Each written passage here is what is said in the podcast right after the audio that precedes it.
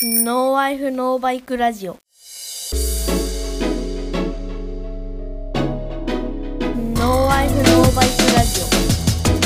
オ。この番組は多くのサイクリストと共感ををモットーに理学療法士であり趣味で社会人ロードレーサーをやっている私松さんが北陸石川より熱い自転車トークをするポッドキャストです。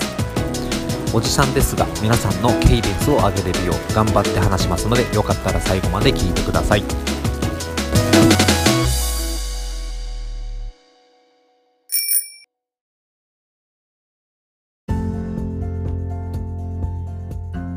さて皆さんこんにちは、えー、マッサンでございます、えーそれでは、えー今日はねエピソード4ということでまずあのオープニングトークを少ししていきたいと思います、え今日はですね、え2月19日の水曜日の夜と、えいうことで、えトレーニング終わった後お風呂に入ってですねノンアルコールビールを1本飲んで、え収録しております。えー今日のトレーニングはですね、えっと、3本ローラーを使って SST20 分を、えー2セットしましたが、えーどうもあの負荷が強かったのか昨日の筋トレの疲れが少し残っているのがよくわかりませんが2セット目の半分ぐらいでなぜかオールアウトしました。なんかオールアウトっていうよりもちょっと結構体が辛くなってしまってですね。あのーまあこれ以上続けるのは厳しいと感じて途中でやめてしまいました。残りは、えー軽く流す程度で走ってだいたい1時間10分ぐらいのトレーニングでしたね。はい。えーそうですね。最近の、えー、とロードバイクの、えー関係のツイッターを、えー眺めてみますとねちょっと話題になってたんですけれどもあのイタリアのプロコンチネンタルチームがですねえっ、とレース中のパワーメーターを使うのをやめたというような、えー情報がちょっとバズってました。まあ、それに対してですね、えっと、まあ、宮沢隆元選手兼今のあのベルマーレの、えー監督ですね、のツイッター見ますとですね、えっと、7倍でだいたい6分間出せる選手が、まあ、勝てないけれども、7倍で90秒しか走れなくても勝っちゃう選手がいるんだよっていう話をしてましてですね、なかなかやっぱりそのパワーだけで決まらないところが多いっていうのはやっぱりあのロードレースって結構やっぱりフィジカルだけじゃなしに様々な環境要因が勝敗に左右しているんだなと感じました。そこが、おえー面白いところでございましてね。えー確かにこうレース中にですねあの、まあ、データを見てしまうと確かにそれをこう負けた言い訳に使ってしまったりだとかなんかねあ今日レースこんだけ楽に出てこんだけのワット数出てるから調子がいいんだっていう風にこういい方向に働きかければいいんですけど結構あの思ったよりも出てなかったりだとかちょっと心拍上がってないし調子が悪いとか自分で思い込んでしまうとか結構マイナスに働きかける場面も多かったりするんじゃないかなと思うので後の分析にね、まあ、使うにはとてもいいと思うんですけど確かにレース中にこうパワーメーターを多用するっていうのはなかなかなんか判断が難しいような感じがしました。はい。早速レースの話が出ましたけれどもですねえ今日は、えーロードバイクとレースっていうことをテーマに、えお話をしました、えーよければ最後まで聞いてください。よろしくお願いします。ノーワイフノーバイクラジオ。は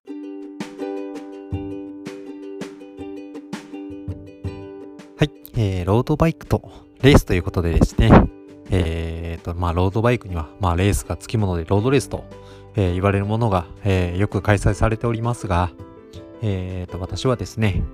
えっと、ロードバイクを買って、まあ、競技に、えー出てみようと思うまでですね、まさか日本で、えーこんなにたくさんロードレースっていうものがですね、えーと、行われてるとは全く知りませんでした。まあ、そう思うとですね、やっぱりちょっとニッチな、えースポーツなのかなと、えー、未だにちょっと思います。できればですね、あのー男の子がですね、あのーわ、すごいなって思うような瞬間が、えーたくさん増えるようなレースが、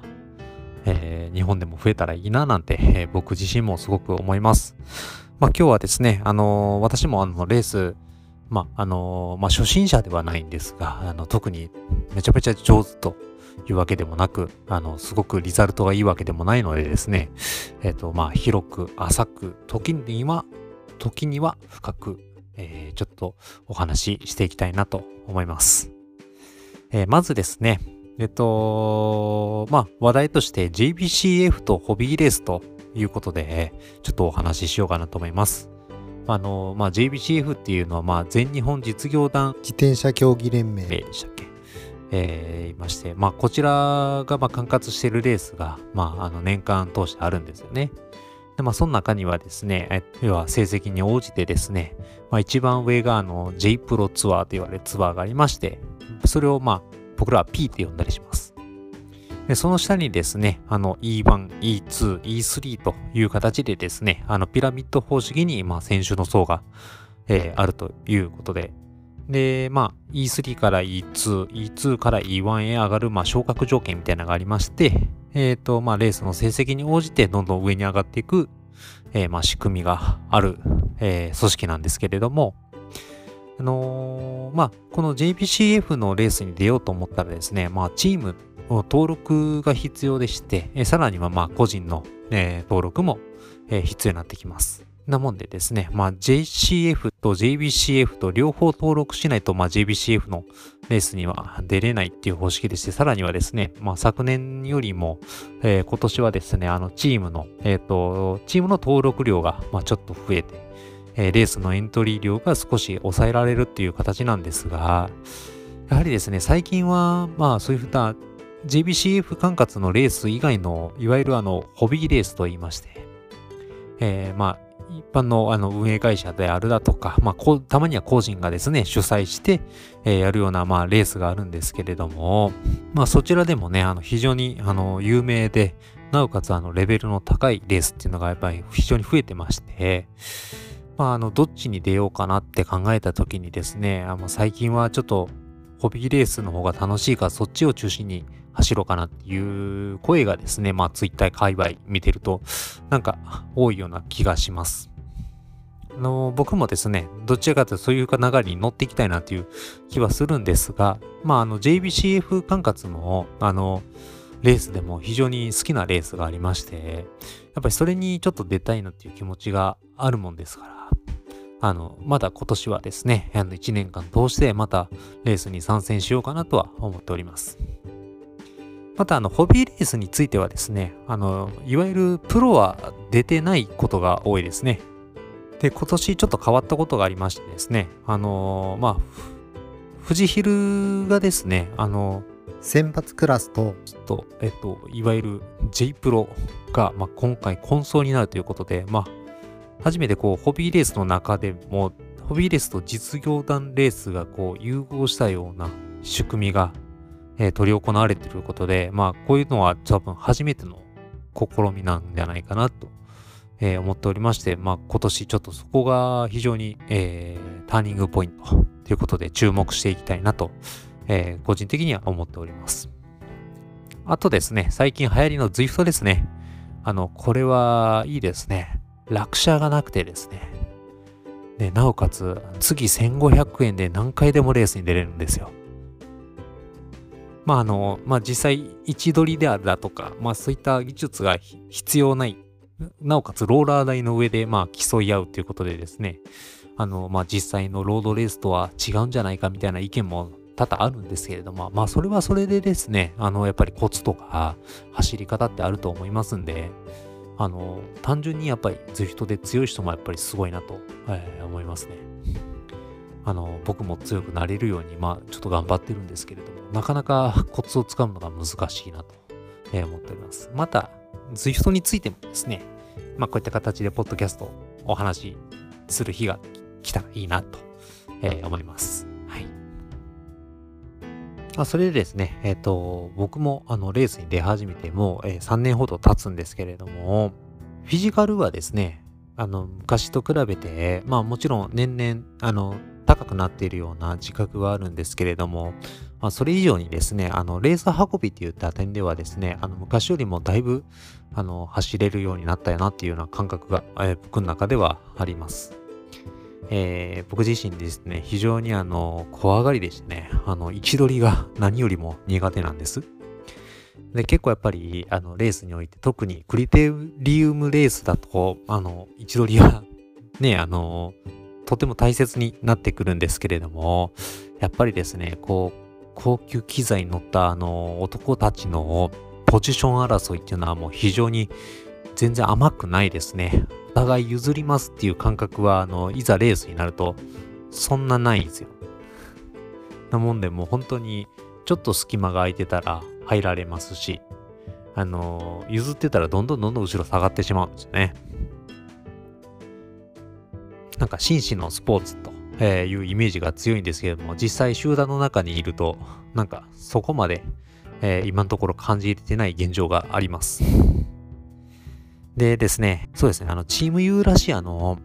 あの、確か YouTube 見た時に書いてあったんですよ。あの、僕すごい位置取りが苦手だったので、位置取り上手くなるためにはどうしたらいいかなって思って YouTube で調べてたことがあるんですけど、まあそこの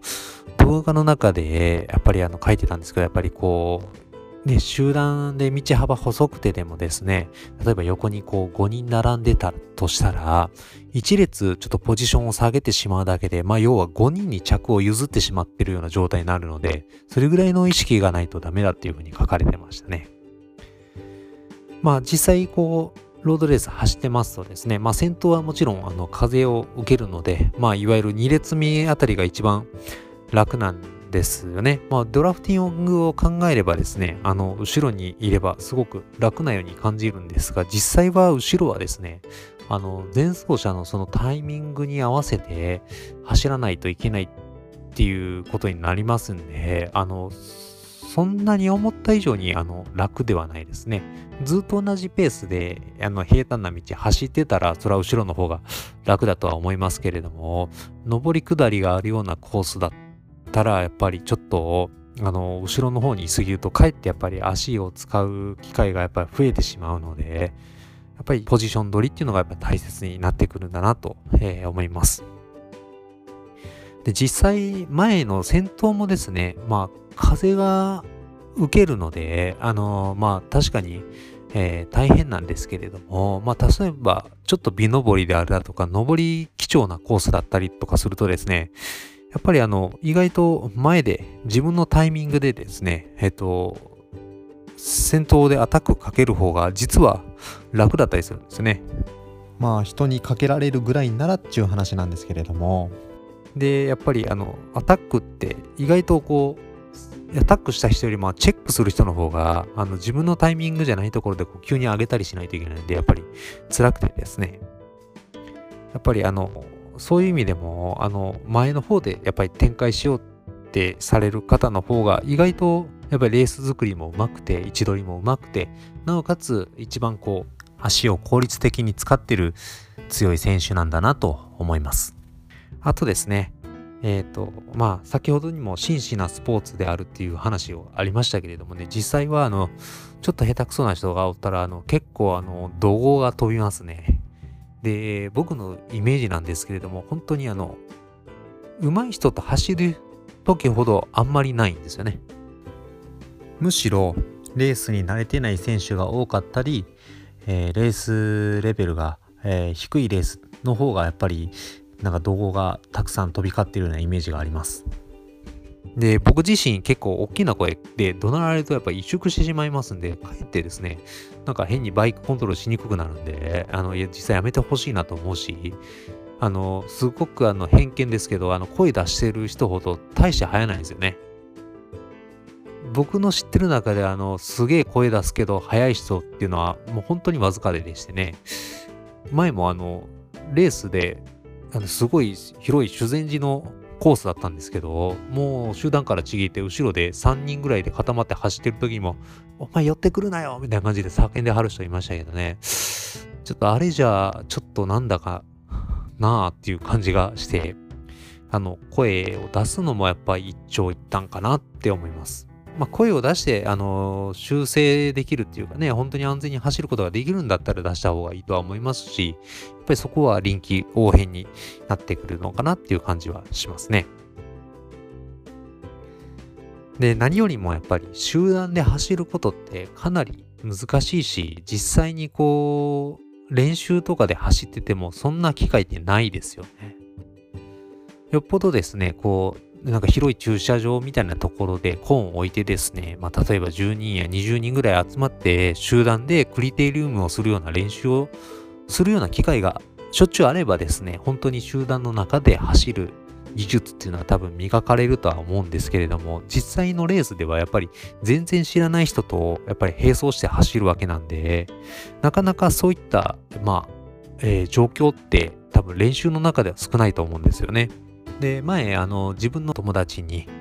えー、競輪選手の追選手って方がいらっしゃるんですけど、まあ、追選手に教わったこととして、あの、自分がどうしても位置取りが苦手で下手くそだっていうので、どうしたらあの位置取り上手くなりますかって言われたら、やっぱりあの集団の全体の動きを見れるようになることだというふうに、えー、言われました。えー、確かにその通りですね、あの、自分の体力が集団よりもまあもちろん劣ってたらですね、そんな周りを見る余裕もありませんし、で実際にですね、多分あの、バイクのコントロールがうまくない人は、あの、結構手前の方を視線で見てしまうと思うんですよね。あの、それってあんまりあの、実は良くなくて、集団の全体をこう、見渡せるぐらいの、やっぱりあの、洞察力っていうか、あの、まあ、視野の広さを持ってる必要があるんじゃないかなと思います。まあ、そういった時にですね、あの、いわゆる缶の目っていうんですけれども、あの、少し、こう、顎を上げてですね、まあ、ちょっと下目遣いで前方を見る方がですね、実はあの、多分あの、眼、あの、目の周りの筋肉のあの緊張具合によって変わると思うんですが、あの上目遣いでこう左右見た時と比べて軽く顎を出してですね、下目遣いで左右見た時の方が目が早く動くんですよね。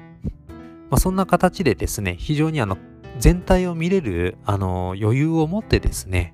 あの集団の中で展開するような技術っていうのをやっぱり身につけるってことは、やっぱり一レースに出て、ね、あの、初めて身についてくるところもあると思いますので、やっぱりレースで速くなるためにはレースに出ることも大切なのかなって最近よく思います。ノーワイフノーバイクラジオ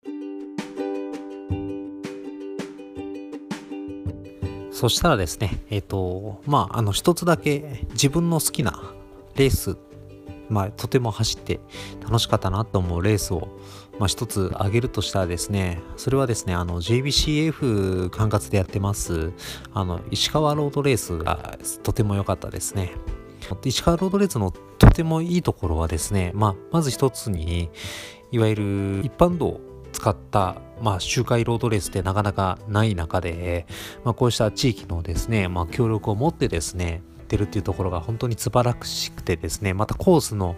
非常に上りも長かったりするんですが、その上りもですね、あの激坂ではなしに、道幅も広くて、まあ、いわゆるあのパンチャーの方でもまあついていきそうなぐらいの、まあ、勾配がずっと続く、あの、ラストはですね、なんといってもあの、上りゴールになるんですよね。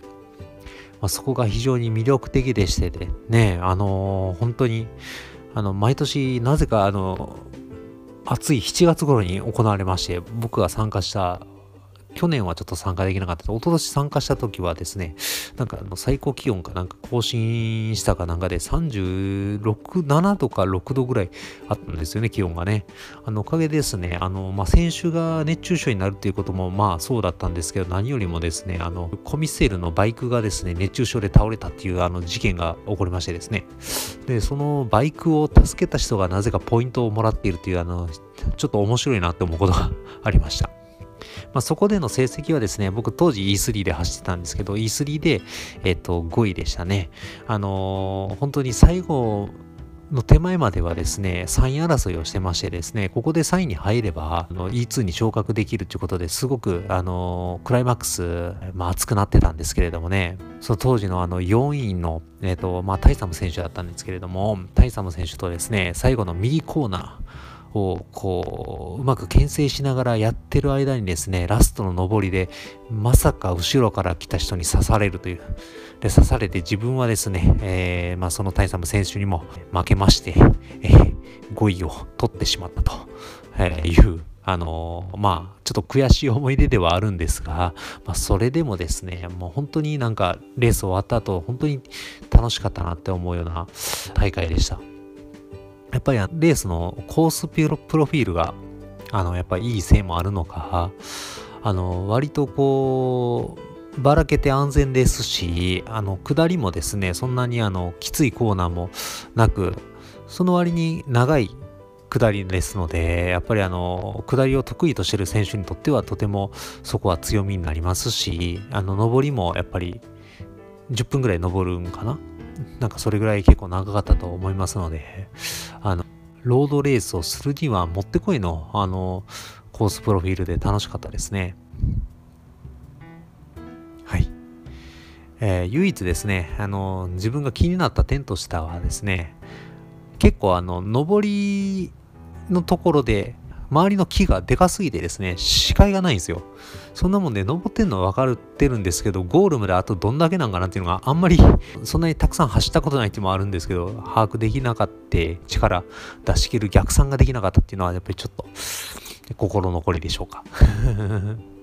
またぜひ、あのー、おすすめのね、レースですんで、皆さんと一緒に走れる日が来ればいいなと思っております。ちなみにですね、あの、今はわかんないんですけど、副賞でね、あの、桃がもらえるんですよね。その桃がね、あの、非常にうまくて、衝撃を受けました。あの地域でこう盛り上げてやってる大会って本当にあの審判員されてる方もですね非常に生き生きとされててで大会もあの非常にスムーズに運営されてるんですよねまあそういった点も含めてですねあのとても良かったのでいやちょっと遠いんですけどねまた行きたいなと思いますノーアイフノーバイクラジオは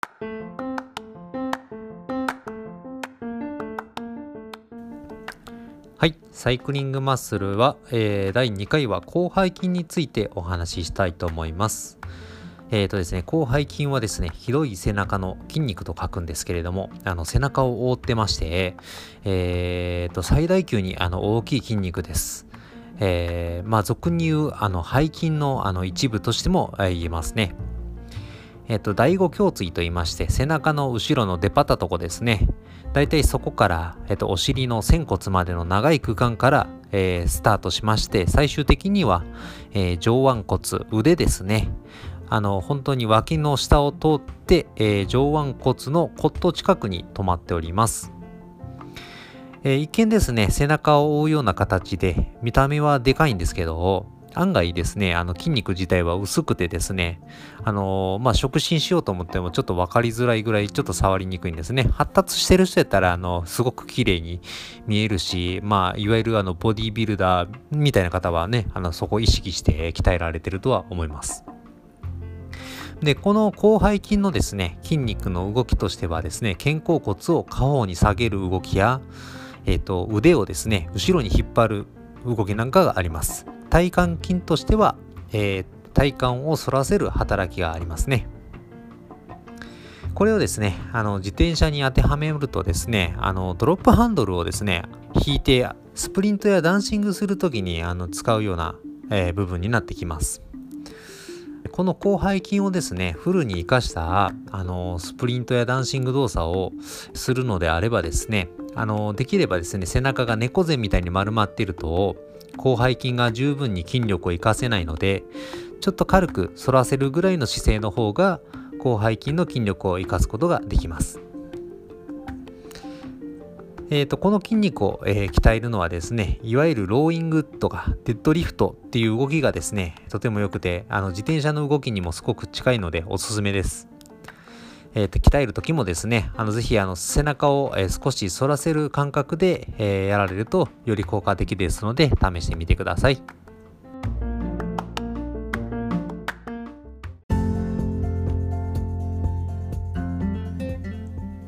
はい、皆さんいかがだったでしょうか？え今日はレースに、え参加する目線でのお話を、えさせていただきました。もちろんですね、あの僕は観戦する方も好きなので、また、あのまあ、このレースに関しての話はたくさんありますので、また観戦についてでもですね、あのお話しすることがあればいいなと思っております。また、レースはですね、あの家族と行く楽しさもあっていいですよね。まあ、うちのお嫁ちゃんもですね、優しくて、えー、一緒にレースなんか行った際にはですね、あの、ゼッケンぐらいならなんとか、えー、つけてくれますし、えー、遠征先でですね、まあ落車でもしようもんならですね、お前はここに何をしに来たんだと、僕のことを最大限に思ってですね、勝つまで入れてくれます。まああの、僕みたいに、まあ旅行を兼ねてですね、あの、行かれる人も多いと思いますね。あのちなみに僕の場合あのジャパンカップ土曜日に出た後にですねあのディズニーランドにあの閉園まで遊びに行ってさらに宇都宮に戻ってきてですね、えー、次の日のジャパンカップを観戦するというあの奥義をかました伝説を持っております。はい。またあの皆さんのレースにまつわるエピソードたくさんあると思いますのでまた教えていただければ嬉しいです。この番組ではご意見ご感想ご質問を受け付けております。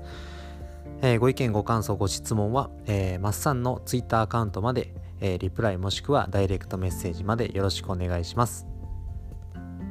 また当番組は Apple Podcast でも、えー、配信しております。ぜひ Apple Podcast の評価及び、えー、定期購読をよろしくお願いいたします。次回エピソード5はですね、えー、ロードバイクと